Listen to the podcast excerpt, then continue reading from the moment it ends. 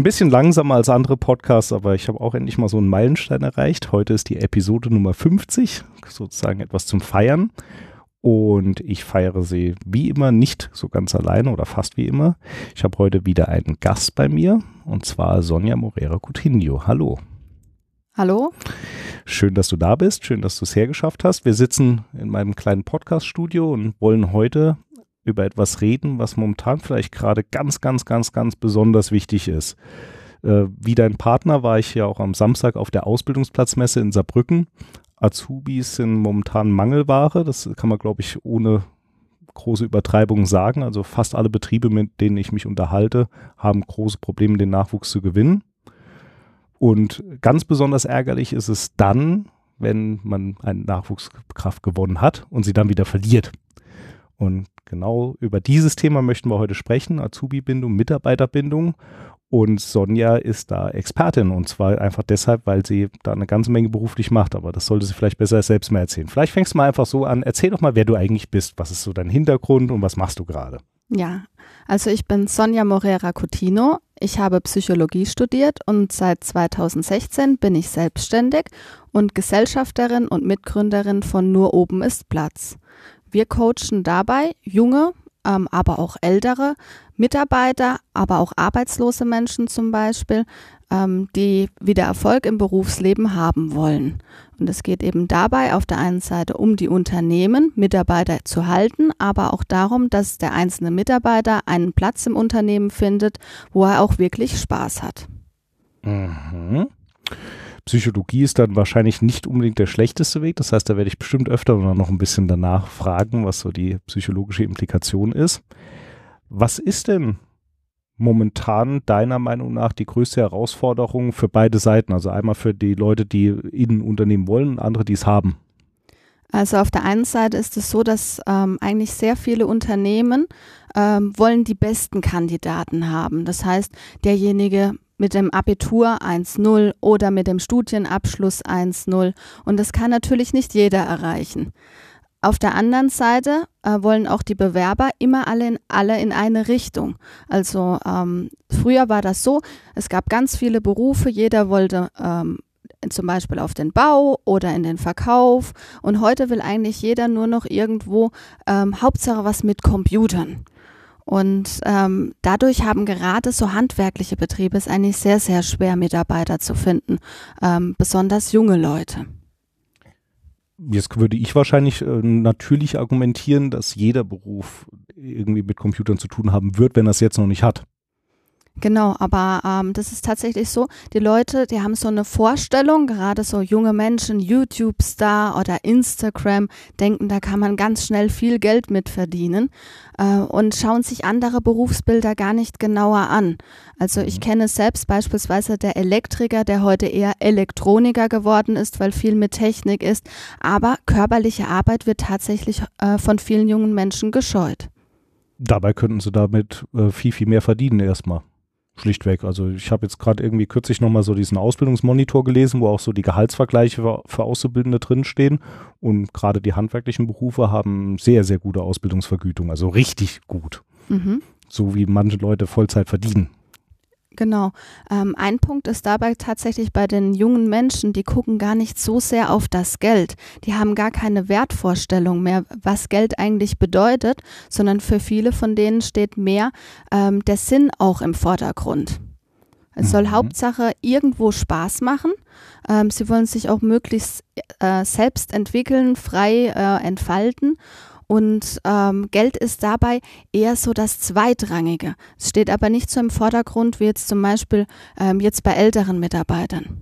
Okay, also das Problem ist deutlich. Also wir sind im Moment noch bei diesem Gewinnungsteil, da, es macht aber nichts.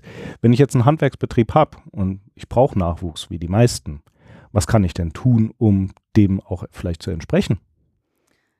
Da haben viele Handwerksbetriebe tatsächlich derzeit Glück in Deutschland, nämlich viele Flüchtlinge äh, interessieren sich auch für solche Berufe. Ah. Das heißt, ähm, so klassisch stellt man sich eigentlich immer vor, der Handwerksbetrieb alteingesessen, der hätte da eher die Vorurteile. Ähm, aber die wissen natürlich, wie schwer es ist, tatsächlich junge Menschen zu gewinnen.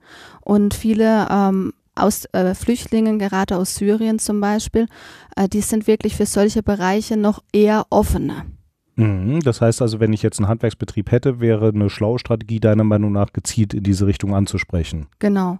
Es kommt natürlich auch hier wieder auf den äh, Bereich drauf an, weil nicht alles gefällt denen. Da haben sie auch wieder falsche Vorstellungen zum Beispiel. Aber ähm, sehr viele, wo tatsächlich, das kann man auch in den Statistiken nachlesen, dass die jetzt eben äh, Flüchtlinge gewonnen haben und dadurch überhaupt jemanden ausbilden können. Mhm. Jetzt haben nicht nur die Handwerksbetriebe Nachwuchssorgen, weil schlichtweg auch die Leute, die vielleicht in Computerberufen im weitesten Sinne ausbilden, wie ich zum Beispiel, tun sich auch schwer, Nachwuchs zu finden, weil schlichtweg es gibt weniger Angebot auf dem Markt. Also mhm. wenn weniger Zahlen da sind, kann das natürlich nicht passen. Gibt es da auch Sachen, auf die man achten kann, um bessere Karten zu haben? Ähm, generell müsste das eigentlich schon in der Schule ansetzen. Äh, früher gab es ja die drei Schulabschlüsse, Hauptschulabschluss, mittlere Reife, Abitur. Mhm. Und eigentlich mit Hauptschulabschluss konnte ich eine Ausbildung machen, so im relativ einfachen Bereich. Ab mittlere Reife waren mir eigentlich ganz viele Möglichkeiten offen. Und Abitur war ursprünglich gedacht für wirklich die ganz anspruchsvollen Ausbildungen oder Studium. Aber heutzutage zählt ja nur noch das Abitur. Das heißt, die Abschlüsse unten drunter ähm, machen schon viel weniger. Und die, die natürlich Abitur machen, die wollen dann auch studieren gehen, zumindest zum Großteil. Mhm. Ähm, deswegen haben wir sowieso schon weniger Leute, die dem Ausbildungsmarkt zur Verfügung stehen. Und äh, viele Unternehmen locken dann zum Beispiel mit der Übernahmegarantie. Denn ähm, es geht ja nicht nur darum, ich habe jetzt einen Ausbildungsplatz, sondern ich will ja auch irgendwo danach arbeiten zum Beispiel. Ist das jetzt nicht ein schales Argument? Also A, deshalb, weil der Auszubildende, wenn er ein bisschen denken kann, weiß, dass er eh, wenn er halbwegs gut ist, übernommen wird, weil alle Nachwuchssorgen haben. Punkt A. Und Punkt B, die viele Auszubildende ja gar nicht zwangsläufig die Ambition haben, in dem gleichen Betrieb zu bleiben, sondern viele neue Sachen zu sehen. Aber tatsächlich ähm, einige Auszubildende, ähm, die denken gar nicht darüber nach, dass die danach zum Beispiel sich eine andere Stelle suchen müssten. Mhm. Und viele Unternehmen gehen auch heute noch hin und sagen, sie bilden nur für die Ausbildung aus. Danach wird keine Übernahme gemacht. Wirklich? Es, ja. Wow. Man kann sich so kaum vorstellen. Ich bekomme halt wirklich immer die Rückmeldungen von den Auszubildenden und nicht von den Unternehmen. Die mhm. sagen das natürlich so offen nicht, ähm, aber teilweise bekommen die das schon im zweiten Lehrjahr gesagt und da ist die Ausbildungsmotivation äh, bei vielen dann auch gering klar, wenn ich in der Mitte schon weiß, okay, da geht es nicht weiter und ich würde aber gerne. Auf der anderen Seite, gerade die, die vielleicht jetzt mehr Sinn suchen, könnten ja auch den Sinn darin sehen, möglichst viel verschiedene Sachen kennenzulernen. Vielleicht ist das gar kein Schrecken. Ja, es kommt wirklich auf den Menschen in dem Moment drauf an. Es ist ja immer so, man versucht zwar die Altersgruppen immer einzuteilen, die wollen das, die wollen das, aber tatsächlich ist ja jeder doch irgendwo am Ende etwas unterschiedlich. Mhm. Ein Nachteil als kleines Unternehmen, den man generell hat, ist natürlich, die großen Namen ziehen äh, wenn man junge Menschen fragt, die wollen alle irgendwo äh, mit, es Verkauf ist, zu Aldi, zu Globus ähm, oder äh, beispielsweise jetzt hier in der Region, dann höre ich ständig Bosch, ZF äh, für eine Ausbildung äh, und kleinere Unternehmen werden da weniger in Betracht gezogen. Was äh, sagt ihr diesen Menschen dann? Also ich meine, ihr habt ja mit denen zu tun. Da kommt jemand und sagt, keine Ahnung, ich will jetzt Mechatroniker machen, das mache ich auf jeden Fall bei ZF. So. Mhm. Was ist dann eure Antwort darauf? Ähm, wir klären erstmal darüber auf, was es heißt, in einem großen Unternehmen eine Ausbildung zu machen oder in einem kleinen Unternehmen. Ein großes Unternehmen ist ja generell, ich bin anonymer.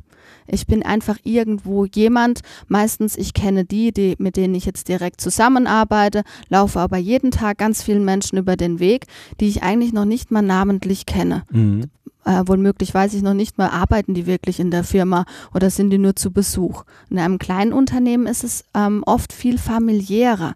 Das heißt, da lerne ich in, äh, meistens auch mehr, weil ich bin nicht nur in einer Abteilung kurz zum Beispiel und durchlaufe alles, sondern ich kann viel intensiver an den einzelnen Punkten arbeiten.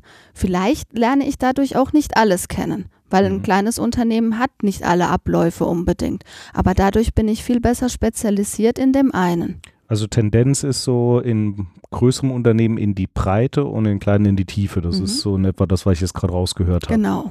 Und da kann ich ja auch bewusst eine Entscheidung treffen, ob mir das besser gefällt. Die Realität in einem kleinen Betrieb ist ja, dass der Auszubildende oder die Auszubildende eigentlich voll mitarbeitet, in jeder Hinsicht, und dann meistens ja auch ein Aufgabenfeld hat, das jetzt nicht alles umfasst. Eben. Mhm. Also es geht in die Tiefe, kann man, glaube ich, so sagen. Gibt es noch Argumente dafür, sich weiter umzusehen? Also ich meine, selbst ZF mit diesen riesigen Ausbildungskapazitäten oder Bosch oder einer der anderen Big Player hier in der Region zum Beispiel, kann nicht alle aufnehmen. Mhm. Wir haben zwar viele Ausbildungsplätze, aber auch nicht unendlich. Wie läuft das dann? Also wie ist, geht dann jemand mit dieser ersten Enttäuschung um und wie helft ihr dem dann? Ähm, also äh, generell Klar, bei diesen großen Unternehmen kann nicht jeder hinkommen. Das heißt, ähm, in der Regel die Mehrheit der Leute, mit denen wir sprechen, die haben nicht die Zusagen von dort, weil die Wahrscheinlichkeit gering ist.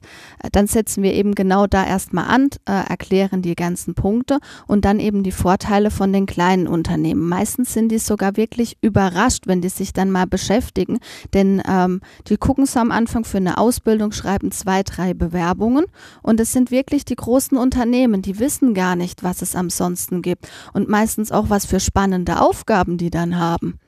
Kann man nur, gibt es da irgendeinen Weg, äh, sagen wir, einen besseren Überblick über das Zielfeld zu erhalten? Also ich, die Ausbildungsplatzmesse würde mir jetzt spontan einfallen, weil da ja auch ein paar kleinere dabei sind, aber auch eher die großen. Also wenn ich so über die Messe laufe, sehe ich viele mhm. bekannte Namen und relativ wenige kleine. Wie kann man das also bekannter machen? Ähm, durch die Schulen zum Beispiel schon. Da gibt mhm. es ja auch viele Schulen, die mittlerweile zum einen ja regelmäßig Praktikum. Ich kenne das jetzt ähm, von St. Ingbert, da gibt es so einen berufsorientierten äh, Dienstag und Donnerstag, wo die äh, Schüler dann einfach schon mal parallel in ein Unternehmen gehen. Mhm. Wobei auch da tatsächlich die Tendenz ist, wo geht man in St. Ingbert hin? Zur Festo.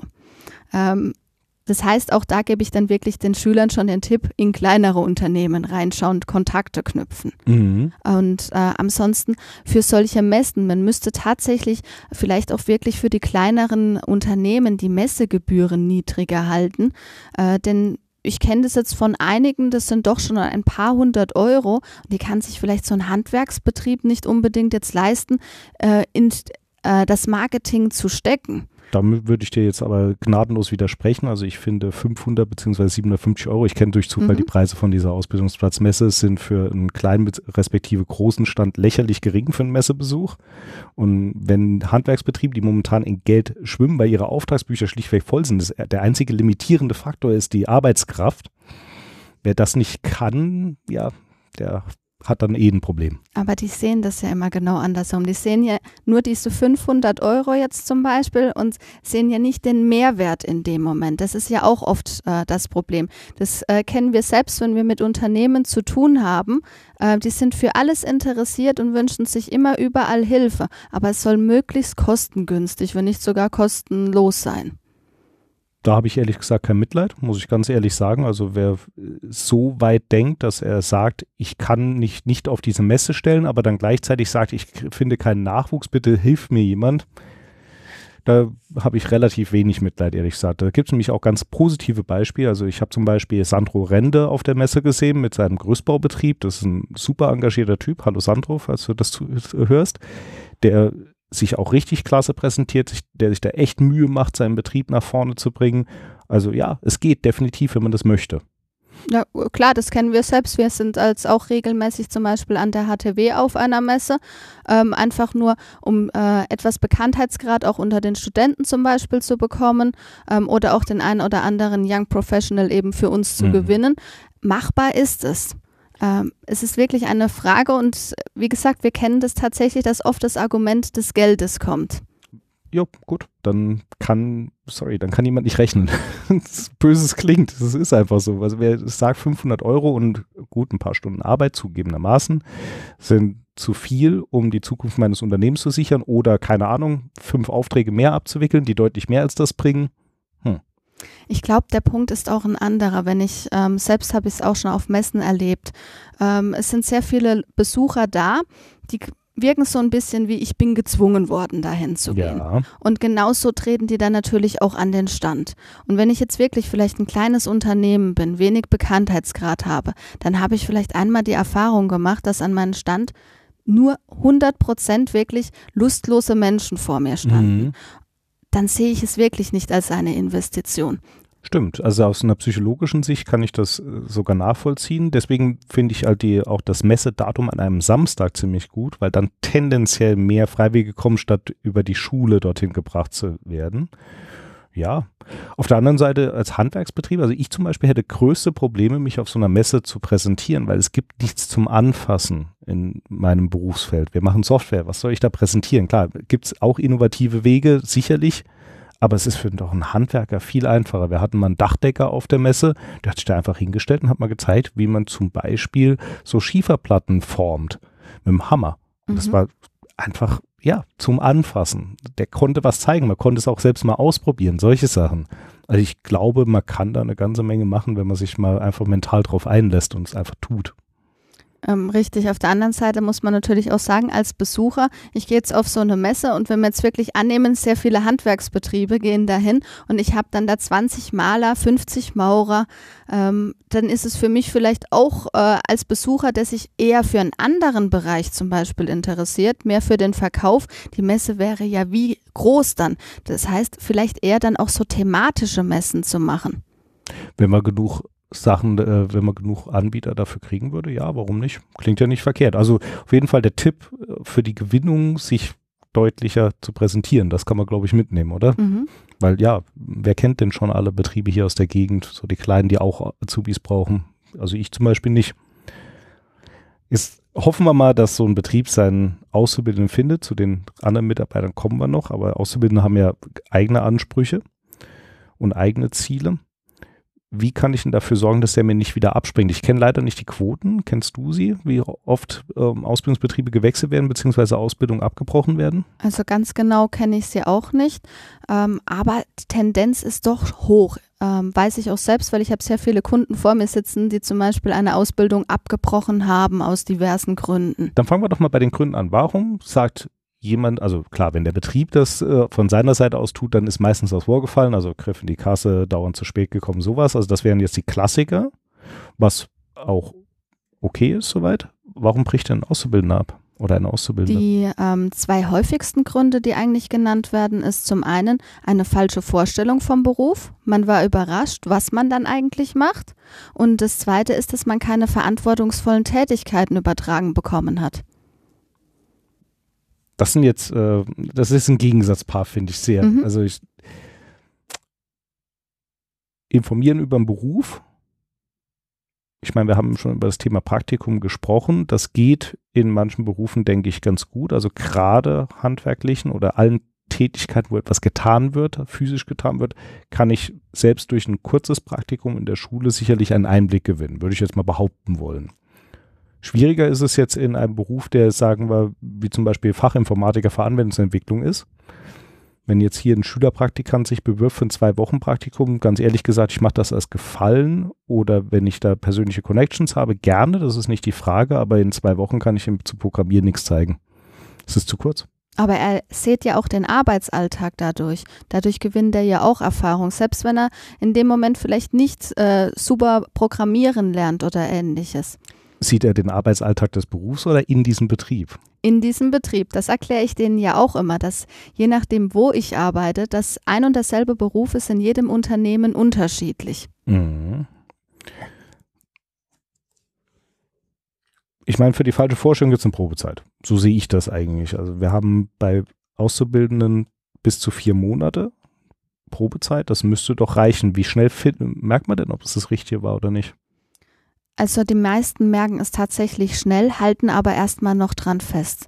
Die wollen nicht ähm, versagen, enttäuschen, zum Beispiel auch die Eltern, die dann hinten dran stehen und sagen, man sollte doch aber bitte weitermachen, eine Ausbildung ist Hast du wichtig. was sicher? Genau, diese Punkte. Das heißt, die bleiben wirklich dann sogar unter Umständen ein, ähm, über ein Jahr, sogar manche zwei Jahre da dran, äh, suchen sich parallel was anderes, was natürlich auch nicht so einfach ist, ein anderes Unternehmen zu überzeugen, wenn ich gerade schon in Ausbildung bin. Mhm. Denn einen Ausbildungsvertrag aufzuheben, ähm, bedarf ja auch nach der Probezeit gewisser Gründe. Darf ich ja nicht einfach sagen, so, ich habe keine Lust mehr. Ja. Äh, manche äh, denken aber auch, okay, die lesen dann so im Internet und äh, finden dann heraus, okay, bei dem Betrieb ist es aber so und da kam das doch noch nach einer Zeit. Äh, die geben also die Hoffnung dann auch noch nicht auf. Wie oft ist denn die falsche Vorstellung, die du angesprochen hast, vom Berufsbild oder vom Betrieb? Also gibt es da eine Tendenz? Ähm, mehrheitlich tatsächlich von den Bewerbern, also von den Auszubildenden. Äh, ich meine jetzt eigentlich, also die falsche Vorstellung von dem Inhalten des Berufs oder von der Arbeitsweise im Betrieb, in dem ich die Ausbildung angefangen habe. So meinte ich es eigentlich. Okay, ähm, also Sie haben tatsächlich generell eine falsche Vorstellung von dem Beruf. Mhm, okay. Ähm, ich meine, wenn ich heute im Internet gucke, klassisch sowas wie Berufenet von der Arbeitsagentur. Es gibt jede Menge äh, Videos äh, über YouTube, wo ich mir sogar angucken kann, was machen andere Auszubildende da drin. Und dann schauen die sich ein Video an und das ist dann zum Beispiel irgend so ein großes Unternehmen. Und dann mhm. denken die, okay, so ist das immer. Die lesen das nicht, dass das ein Beispiel ist. Und dann gehen die genau mit dieser Vorstellung in den Betrieb hinein. Und das ist ähm, eigentlich dann wirklich das Problem, weil wenn ich so eine Erwartung habe, ist das nichts anderes wie beim ersten Date. Wenn ich mir jemanden vorstelle, wie der aussieht, so aus dem Internet und ich habe das perfekte Bild geschickt bekommen und äh, plötzlich sitzt jemand ganz anderes vor mir. Ähm, da kann derjenige noch so toll sein, ich bin enttäuscht. Mhm. Und das ist wirklich ähm, ein Hauptproblem bei den Leuten. Das heißt, man muss den jungen Menschen mehr beibringen, das Ganze von mehreren Seiten zu sehen. Dass es nur ein Ausschnitt ist, dass aber ein Beruf viel mehr ist als jetzt nur diese 15 Minuten YouTube. Meine Zielgruppe sind ja Unternehmer, speziell Nachfolger oder andere Führungskräfte. Können wir an dieser Stelle überhaupt selbst etwas tun oder liegt das ausschließlich in der Verantwortung der jungen Leute, die eine Ausbildung suchen oder generell der Leute, die eine Ausbildung suchen. Also gibt es irgendetwas, was wir gezielt dazu beitragen können, dass Abbrüche aus diesem Grund nicht mehr passieren? Ja, von äh, vornherein aufklären, was es denn heißt, eine Ausbildung in dem Beruf zu machen. Also wirklich mit den Leuten zu sprechen, wenn die, ähm, wenn man zum Beispiel den Lebenslauf von den Auszubildenden oder den Bewerbern bekommt, auch mal zu schauen, okay, hat er schon mal irgendwo Erfahrung in dem Bereich gesammelt? Weiß der eigentlich, um was geht es in dem Beruf?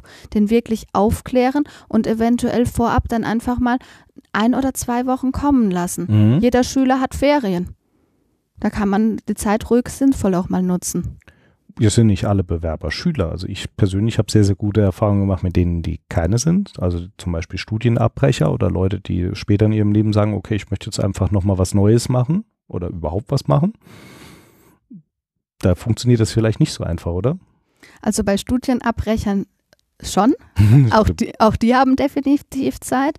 Und ähm, bei Menschen, die dann wirklich nochmal wechseln wollen, ähm, auch da kann man zumindest ein, zwei Tage, das ist eigentlich überall immer möglich ähm, man muss sich halt in dem Moment als Unternehmen auch ein bisschen anpassen, weil im Prinzip ich als Unternehmer habe ja auch etwas davon, wenn ich wirklich jemanden bekomme, der sich vorher informiert hat, der aufgeklärt ist und bei dem ich weiß, okay, die nächsten zwei bis drei Jahre, die Ausbildung wird derjenige gut machen. Weil das wirft ja auch ein gutes Licht auf mich als Unternehmen wieder, wenn ich ähm, Auszubildende habe, die unter ihrem Freundeskreis dann erzählen, wie toll die Ausbildung ist.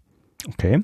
Das heißt also, die Chance, die wir haben, ist bei der Aufklärung zu arbeiten, Praktika anzubieten, vorher auch vorgeschaltete Tage oder Wochen anzubieten, je nachdem, was möglich ist, sodass eine möglichst genaues Bild von Ausbildungsinhalt und Ausbildungsablauf in dem konkreten Betrieb gegeben ist. Genau. Und damit können wir vielleicht die Abbrecherquote senken. Das ist schon mal gut. Jetzt kommt eigentlich der spannendere Teil, weil das so ein Leadership-Thema ist. Du hast gesagt, der zweite große Punkt ist, sie kriegen keine verantwortungsvollen Tätigkeiten übertragen. Wahrscheinlich bin ich da in der Luxussituation, weil ich schüttle, wenn ich sowas höre, instinktiv den Kopf, weil ich es extrem seltsam finde. Also ich habe viel mit anderen Unternehmen zu tun und ich glaube inzwischen bei den meisten dürfte durchgedrungen sein, dass äh, auch wenn man diese Labels vielleicht weglassen kann, die Generation Y oder wie auch immer sie oder Z oder wie auch immer sie dann heißen mögen, dass es da Bedarf danach gibt, dass die nicht stumpf einfach nur Aufgaben erfüllen wollen und dafür mehr oder minder gut entlohnt werden wollen. so überraschend kommt das jetzt nicht. Warum passiert es dann trotzdem noch, dass deswegen Ausbildungen abgebrochen werden? Das verstehe ich nicht. Ein ähm, Beispiel habe ich sogar dafür. Ich hatte selbst letztes Jahr oder wir im Unternehmen eine Einstiegsqualifikantin gehabt. Ja. Und ähm, die sollte sich natürlich auch vorher informieren. Kurz vorneweg, es kam nicht zur Ausbildung mhm. tatsächlich mhm. aus diversen Gründen. Aber da wurde ich dann auch von allen Seiten gefragt, als ich so erzählt habe, was die für Aufgaben hatte. Ja, warum räumt die denn nicht die Spülmaschine ein und aus? Weil wir es selbst können? Ja, das dachte ich dann auch. Und dann hieß es, das ist doch aber eine Praktikantin beziehungsweise Auszubildende. Das ist, sind doch die Aufgaben von so jemandem. Also es ist tatsächlich noch bei vielen im Kopf so diese Aufgaben, die gemacht werden müssen, die niemand machen will. Also Klassiker Kaffee holen, äh, kopieren oder eben in der Werkstatt zum Beispiel fegen und aufräumen, sind tatsächlich die Aufgaben, die Auszubildende übertragen bekommen. Wenn ich das einmal mache, dann lerne ich, okay, das gehört dazu. Klar, das muss jeder irgendwo machen. Wenn ich irgendwo gearbeitet habe, wird auch danach wieder aufgeräumt. Wenn ich aber so etwas nur mache oder hauptsächlich diese Dinge, dann mache ich nicht das, was eigentlich Ausbildungssinn ist. Und ja, streng genommen müsste dann eigentlich doch der Betrieb die Ausbildungserlaubnis verlieren, weil es gibt einen klaren Rahmenplan, wonach ausgebildet werden soll.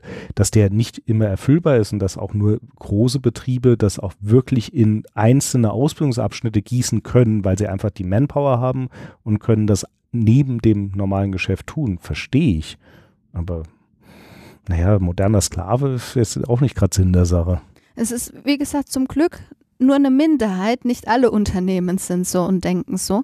Aber äh, es ist tatsächlich so, dass selbst wenn ich dann Aufgaben aus dem Aufgabenbereich bekomme, mhm. dann sind die eher anspruchslos. Es ist oft ein und dasselbe zu tun. Ich bekomme das dann immer äh, erklärt, dann frage ich halt auch wirklich detailliert nach. Okay, erzähl mir mal so, was hast du denn so montags gemacht zum Beispiel? Und dann beginnen die, dann frage ich dienstags und es ist wirklich genau dasselbe von Montag bis Freitag. Und wow. es sind Aufgaben, ähm, wo ich mir dann denke, wenn ich höre, im zweiten Lehrjahr, okay, das sollte eigentlich weiter sein. Und die Thematik, weshalb so ein Unternehmen ähm, die Berechtigung nicht entzogen bekommt, ist ziemlich einfach. Die Auszubildenden führen ein Betriebsheft, also mhm. so ein Ausbildungsheft. Und ähm, das muss ja unterschrieben werden vom Ausbilder.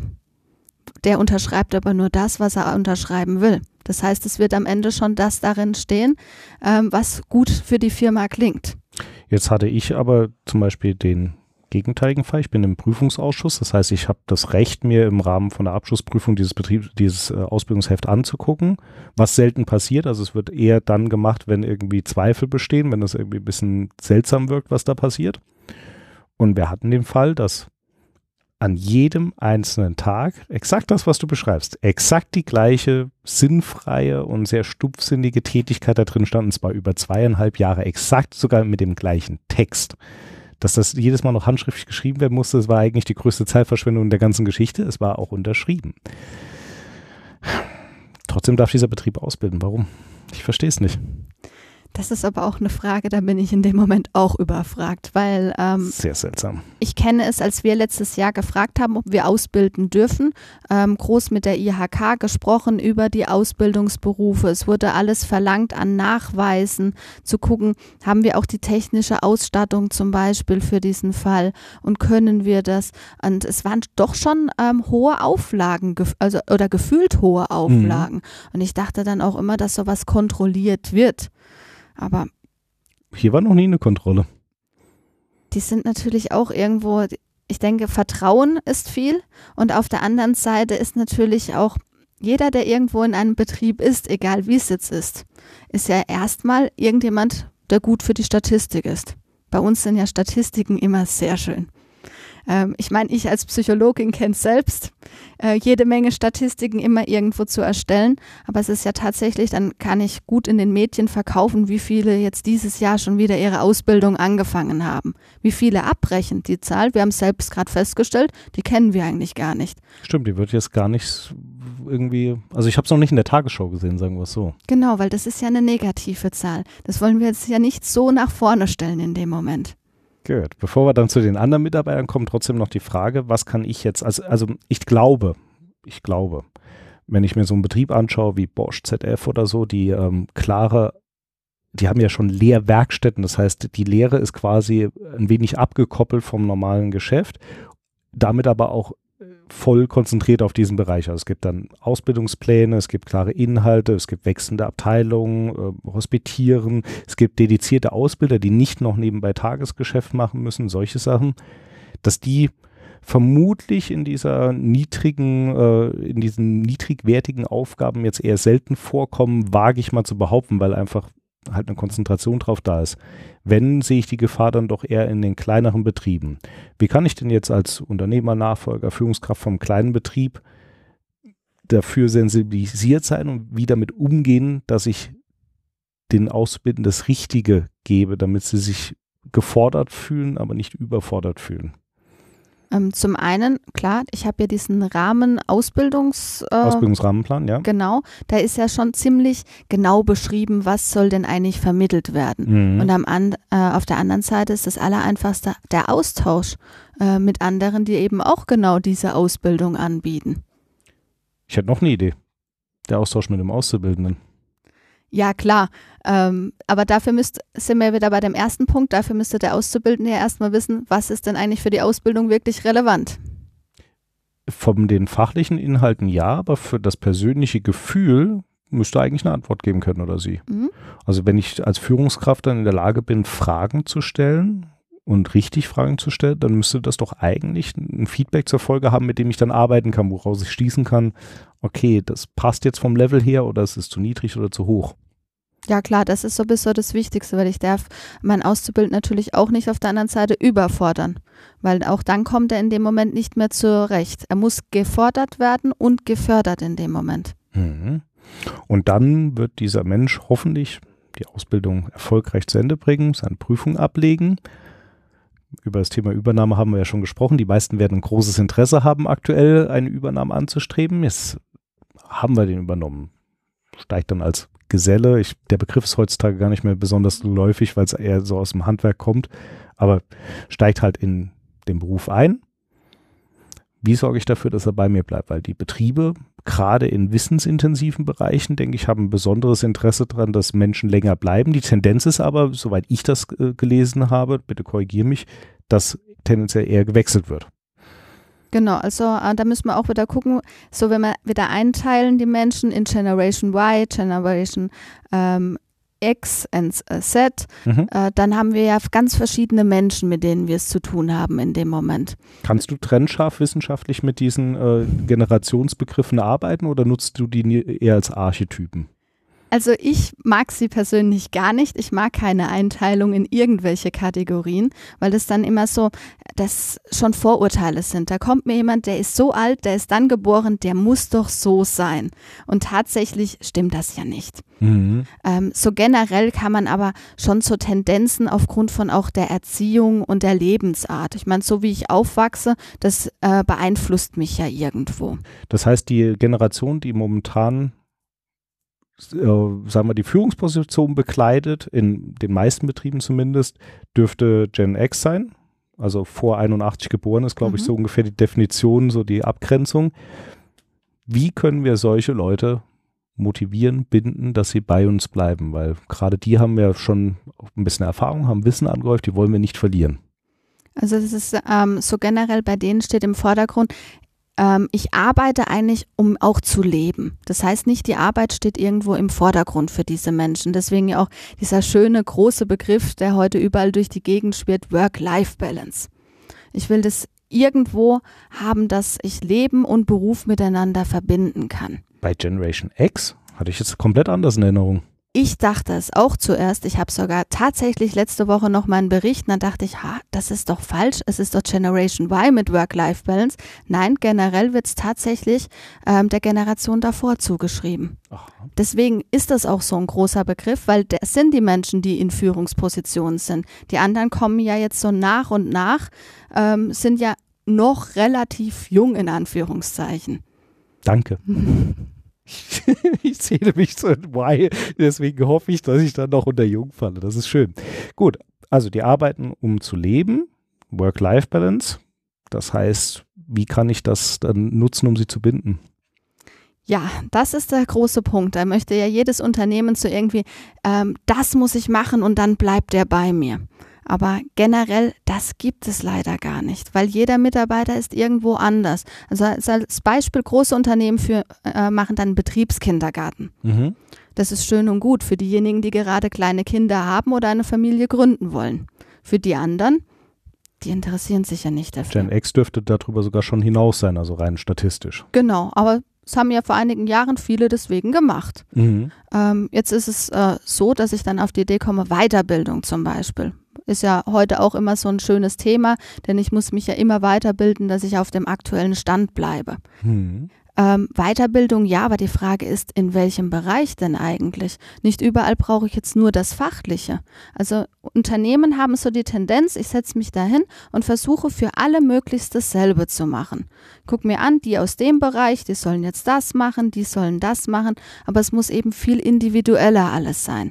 Mhm. Und auch da ist das Allerbeste, was ich machen kann, ich rede mit meinem Mitarbeiter. Ich frage den also, was er sich denn eigentlich wünscht. Ähm, das können ganz ich würde gerne mehr Zeit mit meiner Familie verbringen. Ich, bin, ich vertrete jetzt mal mhm. die Gen X. Also ich bin jetzt der Mitarbeiter, der, keine Ahnung, in der Führungsposition gekommen ist, vielleicht auch erst. Merke langsam, okay, ich werde da öfter auch zeitlich gefordert und das widerspricht meinem Streben danach eigentlich so ab 17 Uhr mit meinem Kind zu spielen. Hm, damit komme ich jetzt zu meiner Chefin. Sonja, was machen wir jetzt? Das ist ja der Klassiker überhaupt, äh, zum Beispiel flexible Arbeitszeiten. Mhm. In vielen Berufen ist ja auch heute zum Beispiel Homeoffice ein großes Thema. Äh, ich nehme den Computer mit nach Hause und ich mache da die Arbeit zum Beispiel. Das kommt natürlich auch wieder darauf an, wo ich arbeite. Im Wie kann ich als Unternehmer damit umgehen? Weil die Befürchtung, die der Chef dann hat, ist, okay, der sitzt zu Hause, ist weniger produktiv. Was statistisch sogar teilweise sehr auffällig ist. Mhm, aber auch nicht bei jedem. Das, äh, deswegen muss ich ja gucken, wem biete ich das eigentlich an. Mhm. Und das meinte ich eben mit, ich muss individuell auf den einzelnen Mitarbeiter angehen. Weil wenn ich merke, jemand, der arbeitet schon bei mir im Unternehmen relativ unkonzentriert, ist dann so jemand, der dann bei 30 Grad schon sagt, oh, heute wäre ja Schwimmbad schöner. Da weiß ich, wenn ich dem anbiete Homeoffice, nee, der geht ins Schwimmbad, der macht die Sache nicht. Die werden dann so schnell irgendwo erledigt und äh, eben am Ende leidet die Leistung darunter. Mhm. Aber auf der anderen Seite bei den richtigen Mitarbeitern kann ich natürlich dadurch auch die Motivation steigern. Ähm, denn die haben dann auch mehr Selbstbestimmung. Also das Gefühl, sie haben auch irgendwo was in der Hand in dem Moment und kriegen nicht nur gesagt von oben, wie es jetzt klassisch vor zum Beispiel hm, über 50 Jahren mittlerweile war, ähm, Fließbandarbeit zum Beispiel. Ich stehe einfach nur da, ich kriege gesagt, ich soll das machen und das mache ich. Ich frage erst gar nicht. Ja gut, ich hoffe, dass wir aus dem Zeitalter raus sind, aber ja. Gut, also wir haben eine Generation, die unter Umständen eine bessere Trennung zwischen Arbeit und Privatleben sucht. Kann natürlich in bestimmten Berufsfeldern schwierig sein. Stichwort Smartphones und ähnliches. Ein bisschen schwierig dann das immer zu trennen. Gibt es noch irgendwie etwas, wie man die noch ein bisschen besser unterstützen kann an der Stelle? Also bewusst auf Vorteile verzichten? Ist das eine Option an der Stelle? Weil als Arbeitgeberin wäre ich ja durchaus daran interessiert, dass der vielleicht, keine Ahnung, Zugriff auf seine Mails hat zum Beispiel. Mhm. Ähm, ja klar, also da müssen wir aber auch gucken, das Thema mit ähm, Smartphone zum Beispiel, 24 Stunden Erreichbarkeit, das ist ja eher die Generation Y tatsächlich wieder, die, bei denen das wirklich komplett, ich muss immer erreichbar sein und äh, Arbeit und Beruf ist wirklich ein und dasselbe schon fast, äh, Arbeit und Privat äh, dass es wirklich miteinander vermischt ist, wo es ja wirklich nur um die eigene Selbstverwirklichung am Ende geht. Und ähm, ich muss wirklich schauen als Unternehmer, was kann ich meinen Mitarbeitern bieten und wo lauf, äh, laufe ich wirklich die Gefahr, dass ich ihnen mehr Schlechtes als Gutes tue. Eben mhm. auch zum Beispiel in Bezug auf Gesundheit. Weil wenn ich 24 Stunden erreichbar bin, dass ich dann irgendwann, ähm, wie es so schön heutzutage heißt, dem Burnout sehr nahe bin, ist klar, dass sowas passieren kann. Mhm. Wobei jetzt ein echter Gen Y würde jetzt wahrscheinlich antworten, nee, ich will das ja so, deswegen kann ich ja gar nicht ausbrennen. Ja, das ist immer das äh, große Thema. Ich meine, ich weiß es selbst auch. Ich bin auch Gen Y und äh, da ist natürlich, wenn ich dann abends um 23 Uhr noch da sitze, mache irgendwie was, dann so, ja klar, ich mache das ja gerne und es, äh, das ist keine Arbeit für mich, es gehört dazu und ich gehe da drin auf und all diese Sachen. Aber man merkt es schon, wenn man dann mal wirklich Urlaub hat, äh, zum Beispiel, wie schnell man krank wird, weil der Körper sich plötzlich wieder erholen kann. Es ist nur so, dass ich eben eine andere Sicht in dem Moment habe. Die Gefahr ist aber trotzdem genauso da. Ich sehe es nur, ähm, ich habe die psychische Belastung vielleicht in dem Moment nicht so. Mhm. Aber der Körper ist irgendwann trotzdem am Ende. Okay. Gen Y, Mitarbeiterbindung, die sind jetzt definitiv jetzt gerade wahrscheinlich der Schwerpunkt, vermutlich auch von der Forschung. Äh, wie ordnen wir die ein ab 81 bis? Ja, also 95, 99 ist immer so die Tendenz. Okay, also so ungefähr 20 Jahre so eine Spanne, okay. Gut, also 80 bis, sagen wir, bis zum Jahrtausendwechsel. Du hast gerade schon erwähnt, also dies ist so eine Generation, die im Gegensatz zu der Vorgängergeneration nicht zwischen Arbeit und Privaten trennen möchte. Woher kommt das eigentlich? Das ist eine gute Frage. Weil ihre Eltern, per Definition die Vorgängergeneration, kann es ihnen ja nicht vorgelebt haben, sonst hätten sie ja die gleiche Überzeugung. Deswegen frage ich mich gerade, woher es eigentlich kommt. Das ist ähm, wirklich eine interessante Frage. Ähm, kann ich so gar nicht genau beantworten. Da ist die Chance auf den Doktortitel. Ähm, hat bestimmt sogar schon irgendjemand erforscht in dem Moment. Ich vermute es auch. Aber ist nicht mein Themengebiet. Gut. Wir haben also eine Generation, die sagt, also ich glaube, der Begriff war Work-Life-Integration, ist, glaube ich, so ein bisschen das Schlagwort an der Stelle. Wie können wir diese Menschen binden? Wenn du jetzt gerade sagst, hey, ich habe ja als Unternehmer auch eine Fürsorgepflicht. Ich muss auch auf die Gesundheit meiner Leute achten. Und wenn ich ihnen das erfülle, was sie eigentlich will, mit dem Hintergrund, ich will sie halten, dann tue ich ihnen aber unter Umständen was Schlechtes und vielleicht auch meinem Unternehmen was Schlechtes, weil wenn jemand mal mit Burnout ausfällt, ist das nicht so gut. Mhm. Ähm, also bei dieser äh, Gruppe, die jetzt eben ja auch äh, die nächsten Führungskräfte wird, beziehungsweise jetzt vielleicht äh, junge Führungskräfte auch sind, mhm. ähm, ist es eben auch äh, wichtig, dass ich mir dessen bewusst bin. Die trennen das nicht zwischen Privat und Le ähm, Privat und Arbeit, sondern dass ich eben hingehe bei den Angeboten, die ich stelle. Macht ja zum Beispiel Google ist bekannt dafür mit, ähm, ich glaube, das ist bald ein Freizeitparadies oder sowas, was die da haben. Ähm, dass ich halt wirklich während der Arbeit auch Spaß haben kann. Äh, dadurch ist es auch nicht mehr so die Gefühl der Arbeit für die Menschen.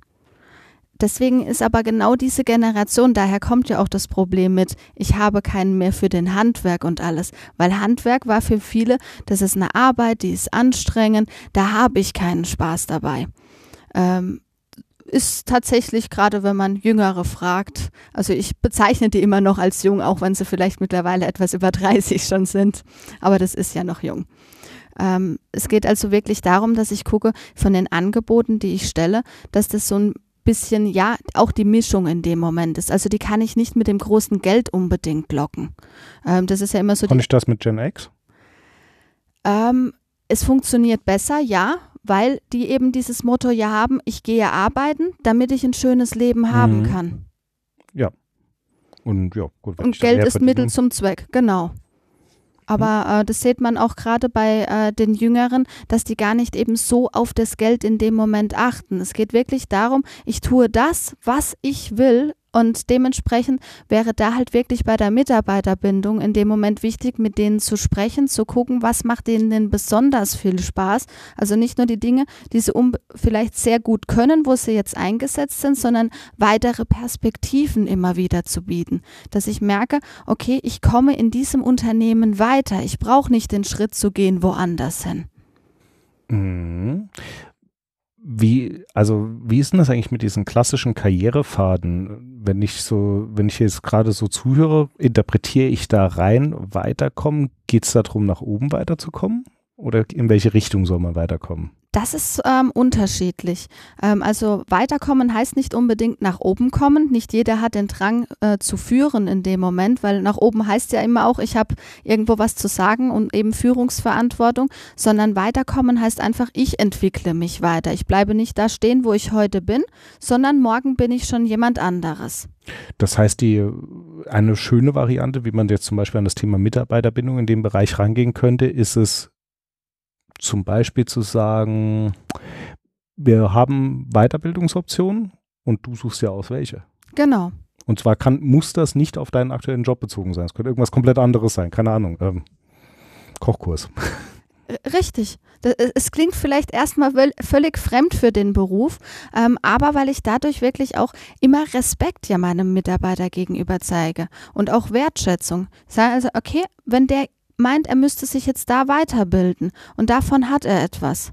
Warum denn nicht? Ich meine, ich als Unternehmer, ich habe viel mehr davon, wenn ich jetzt diese 100 Euro oder von mir aus auch 500 Euro für so eine Weiterbildung bezahle, ähm, im Vergleich dazu, ich muss mir jemand Neues suchen. Diese Kosten sind ja viel, viel höher. Mhm.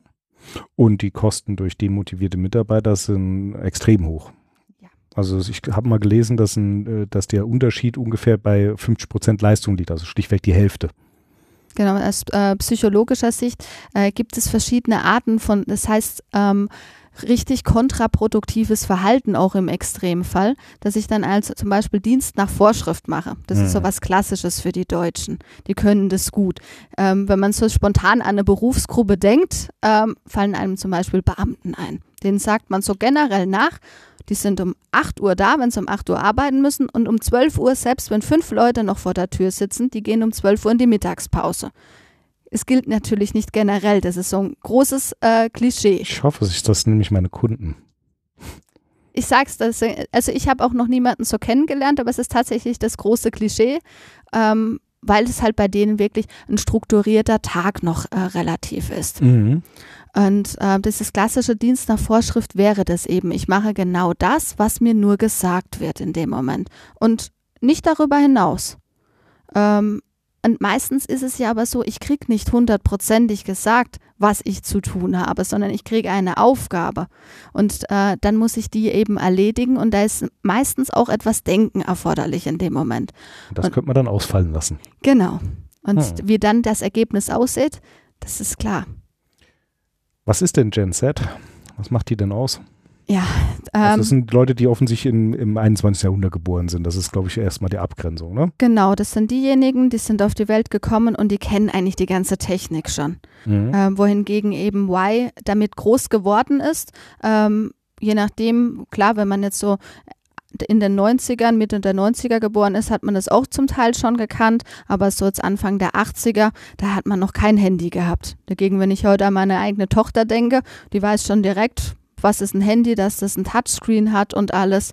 Und äh, die kann sich das gar nicht vorstellen, wenn ich ihr jetzt mal erzähle, dass es sowas früher gar nicht gegeben hat. Da gab es Fahrräder und draußen und Wählscheiben. Gut, das sollten die Kinder aber heute auch noch kennen, zumindest Fahrräder. ich sag's nur.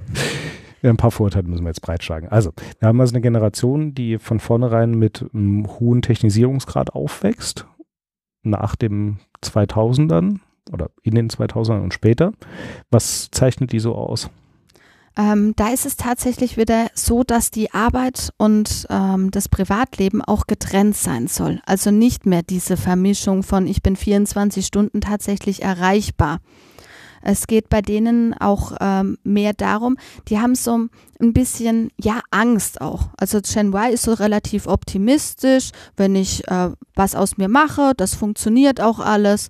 Ähm, wohingegen diese ähm, jetzige Generation, ich glaube Digital Natives nennt man sie auch, äh, ist es dann so, äh, dass die so, ja, so ein bisschen die Krisen in der Welt auch mitkriegen und so ein bisschen unsicher sind. Das heißt, die legen wirklich wieder mehr Wert auf Sicherheit auch im Beruf. Mhm. Eben nicht dieses ähm, ständige Wechseln zum Beispiel, sondern äh, ähm, keine befristeten Verträge. Das heißt, solche Mitarbeiter sind eigentlich jetzt äh, aus der Arbeitgebersicht leichter zu handeln in einer gewissen genau. Weise. Weil ich einfach meine eigenen Interessen folgen kann und trotzdem das Richtige tue für sie. Richtig. Hm. Ähm, sind ja jetzt noch relativ jung, kommen aber nach und nach. Gerade jetzt die Ausbildungsgenerationen gehören ja dazu. Mhm. Äh, das heißt, bei denen habe ich tatsächlich eine hohe Chance, dass ich die halten kann dann am Ende. Mhm. Gibt es Argumente dafür, an dieser Pessimismus-Geschichte als Arbeitgeber zu arbeiten? Weil ich stelle mir mal vor, wenn jemand, sagen wir, von sich aus schon ein bisschen negativer denkt, dass dann wahrscheinlich auch die Ergebnisse nicht immer positiv sind. Gibt es irgendeinen Grund, dass man das quasi als Erziehungsaufgabe im weitesten Sinne ansehen sollte, kann? Also wenn man es jetzt als für diese Generation ansieht, Pessimismus, so darf man das nicht verstehen. Es ist eher ein Realismus. Mhm. Ähm, also die wissen die Gefahren, die es in der Welt quasi gibt, ähm, dass aktuell jede Menge, Menge politische Spannungen zum Beispiel gibt, dessen sind die sich bewusst. Mhm. Und ähm, dass eben aufgrund von diesem Wandel, äh, dass alles digital ist, dass es heute einen Beruf noch geben kann und morgen gibt es den nicht mehr. Vielleicht nicht ganz so extrem, aber in ein paar Jahren. Ähm, aber generell, klar, negatives Denken hat jeder irgendwann einmal. Ähm, da kann ich tatsächlich ansetzen, immer als Unternehmer. Das ist sogar eine meiner Hauptaufgaben, wenn ich Leute coache, dass ich denen positives Denken beibringe. Weil wenn ich dran gehe an eine Aufgabe und ich sage mir, oh Gott, das bekomme ich nicht hin und es wird schlecht und ich habe schon mal versagt, dann wird genau das passieren. Das ist nichts anderes wie mit einer Prüfung. Wir hatten nochmal dieses Zitat gesagt, wenn du glaubst, du kannst etwas und du glaubst, du kannst etwas nicht, hast du in beiden Fällen recht. Ja, kenne ich, aber von wem es ist. Weiß ich jetzt auch gerade nicht, aber das, das betrifft so in etwa, ne? Genau. Also ähm, ich gebe immer den Leuten äh, den Tipp, dass sie sich schon sagen sollen, dass sie Dinge hinbekommen. Weil einfach, wenn ich an mich selbst glaube, ein anderes Vertrauen zu mir habe, dann gehe ich anders daran. Dann mhm. sehe ich es zum Beispiel, auch wenn es nicht auf Anhieb klappt, okay, es ist zum Beispiel eine Herausforderung. Das ist etwas, da kann ich dran wachsen. Wenn ich aber davor sitze, ich habe ein Problem, Problem ist ja sowas, oh, ich weiß nicht, wie komme ich zur Lösung. So, so kleine Punkte. Und das kann klar jeder Chef bei sich schon alleine in äh, der Kultur und im Klima quasi äh, vom Unternehmen einfließen lassen. Wenn ich dir so zuhöre, ist die Bindung an dieser Stelle das geringere Thema, weil äh, sehr konkurrente Bedarfslage da herrscht. Aber dafür dürfte die Gewinnung deutlich schwieriger sein. Also ich mein, wir beobachten es, wenn die jetzt, das Wort Fachkräftemangel ist so ein Ding, wo ich immer so ein bisschen Schwierigkeiten damit habe, weil ich mir auf der einen Seite aus einer moralischen Perspektive denke, wenn wir einen so großen Fachkräftemangel hatten, warum suchen dann bestimmte Gruppen immer lange nach einem Job, obwohl sie ausreichend qualifiziert sind? Kann man sich fragen, ob der Fachkräftemangel dann so groß ist oder es eher nur bestimmte Sachen sind. Aber im Großen und Ganzen kann man, denke ich, für diese Generation sagen, sie ist kleiner als die Vorgängergeneration, rein statistisch. Die Zahl der Arbeitsplätze ist unverändert, bei Wirtschaftswachstum sogar tendenziell steigend. Heißt, sie haben die freie Auswahl. Das heißt, sie zu gewinnen, ist wahrscheinlich eher die Herausforderung, weil sie so einfach sagen können, ich kann es mir ja aussuchen. Mhm. Das ist ja auch das große Thema derzeit, das ja auch überall in den Medien ist. Heißt ja immer, wir finden keine. Ähm, aber auf, eben auf der anderen Seite tatsächlich, es gibt Menschen, die finden keinen Job, keine Ausbildung, egal jetzt äh, welchen Alters. Aber es ist so, dass die Unternehmen tatsächlich mehr Marketing betreiben müssen. Mhm. Ähm, auch da, äh, was machen Unternehmen? Sie gehen hin und wählen generelle Dinge. Das sieht man dann schon in den Stellenausschreibungen. Da steht dann drin, dass wir zum Beispiel ähm, keine Überstunden dass dann eben immer pünktlich aufgehört wird oder flexible Arbeitszeiten oder wir machen äh, Firmenfeste zum Beispiel. Mhm. Ähm, da hat ja jede Firma wieder so die eigenen Dinge, aber auch da zählt, ich kann nicht ähm, wirklich jeden mit anlocken, sondern ich muss wieder auf den Einzelnen drauf angehen. Das heißt, ich muss mir vorher klar werden, was für eine Art Mensch will ich denn eigentlich fürs Unternehmen? Ähm, es mhm. ist ja nicht so, dass jede Bewerbung, die bei mir eingeht oder jeder, der irgendwo in meine Richtung will, auch zu mir ins Unternehmen passt. Und wenn ich mir das vorher mal klar mache, ähm, wie soll denn der Typus Mensch in dem Moment sein, der für mich ein guter Mitarbeiter ist, dann wird mir auch klar, was für Angebote brauche ich denn, weil das in der Regel habe ich ja solche Menschen auch schon im Team drin, mhm. ähm, weil mit denen komme ich ja schon gut aus. Und ich würde mir niemand reinholen, mit dem ich überhaupt nicht äh, klarkomme, der zum Beispiel äh, nicht hört oder sowas, der dann immer sein eigenes Ding macht, wenn Teamarbeit gefordert ist. Es wäre eigentlich dann der einfachste Weg, einfach mal mit den Vorhandenen zu reden. Genau.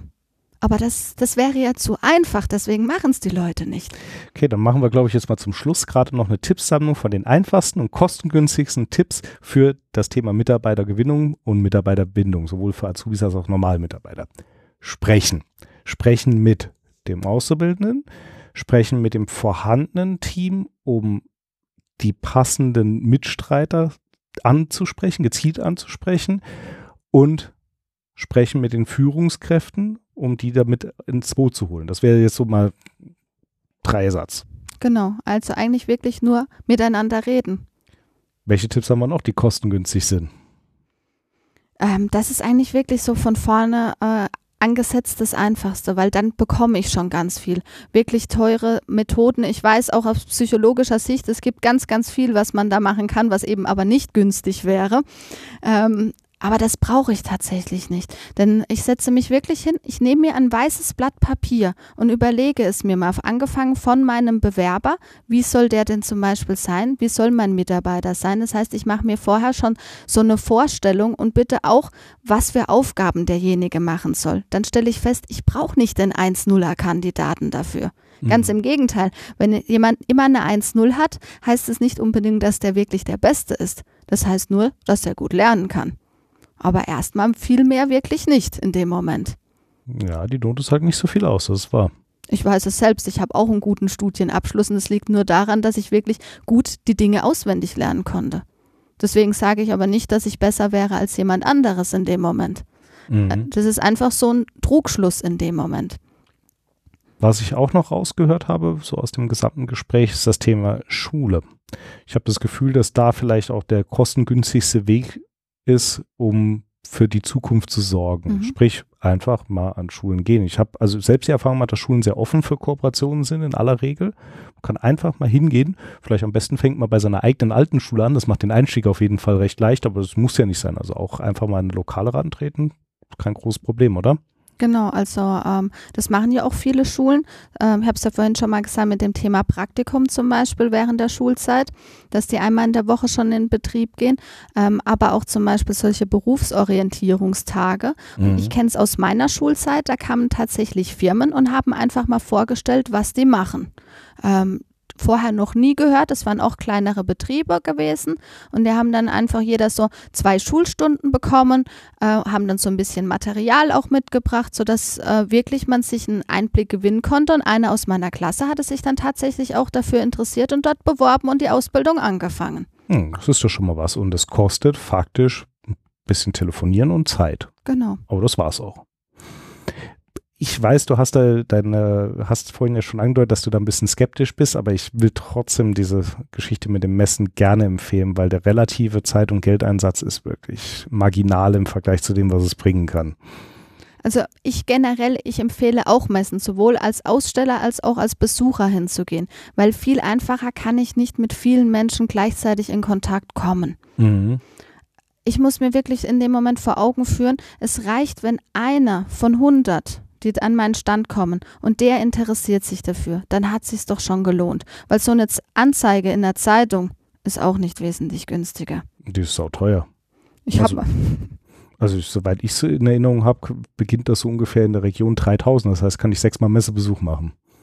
Okay, ne, ich hatte tatsächlich noch so Preise, so ab 150 Euro, so eine kleine so, Anzeige, aber. Ist okay. Kommt vielleicht auch auf die Reichweite an.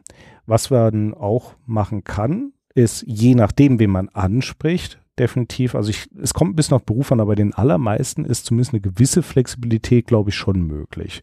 Also der, das ist wirklich von 8 bis 17 Uhr und zwar Punkt mit einer Mittagspause zwischen 12 und 1 kann ich mir in wenigen Berufen überhaupt noch vorstellen, dass das erforderlich ist für den Erfolg des Berufs. Also mir fällt jetzt spontan auch nichts ein, ehrlich gesagt.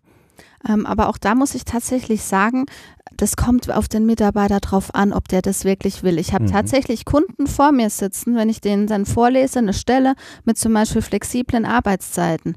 Ähm, die sagen zu mir, nein, das will ich nicht. Ich will morgens um 8 dahin gehen, ich will mittags um 16 oder 17 Uhr nach Hause und ich will nicht morgen dann um die Uhrzeit dorthin gehen können oder so. Ich will das immer gleich haben, weil die sind zum Beispiel strukturiert, die lieben das, gesagt zu bekommen, die wollen dann auch eben eher so eine Tätigkeit, wo sie gesagt bekommen, okay, das machen, statt eben die Kreativität. Last but not least, vielleicht aus meiner Praxis könnte man auch eins machen, die eigenen Mitarbeiter als Botschafter nutzen. Also mhm. ohne das jetzt äh, als manipulativ, also es geht jetzt nicht darum, die zu irgendetwas zu zwingen, was sie nicht wollen, sondern wer wäre denn besser geeignet, über den tatsächlichen realen Ablauf des Berufs in dem spezifischen Unternehmen zu sprechen, als die Leute, die schon da sind. Genau, das sind die Besten, weil die haben ja die besten Erfahrungswerte. Ist auch ein Tipp, den ich immer gebe. Äh, Mitarbeiter suchen, die in dem Unternehmen sind oder waren und einfach mal wirklich fragen, wie ist es denn tatsächlich?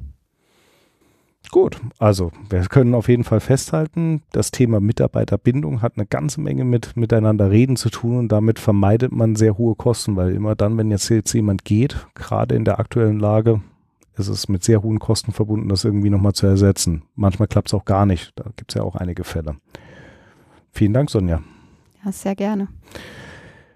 So, wir haben 50 Episoden rum. Ich hoffe, dass es noch ein paar mehr werden was mir auf jeden Fall dabei hilft, ist, wenn ihr mich weiterempfehlt. Also je mehr Leute es hören, desto mehr Freude macht es auch dafür was zu tun.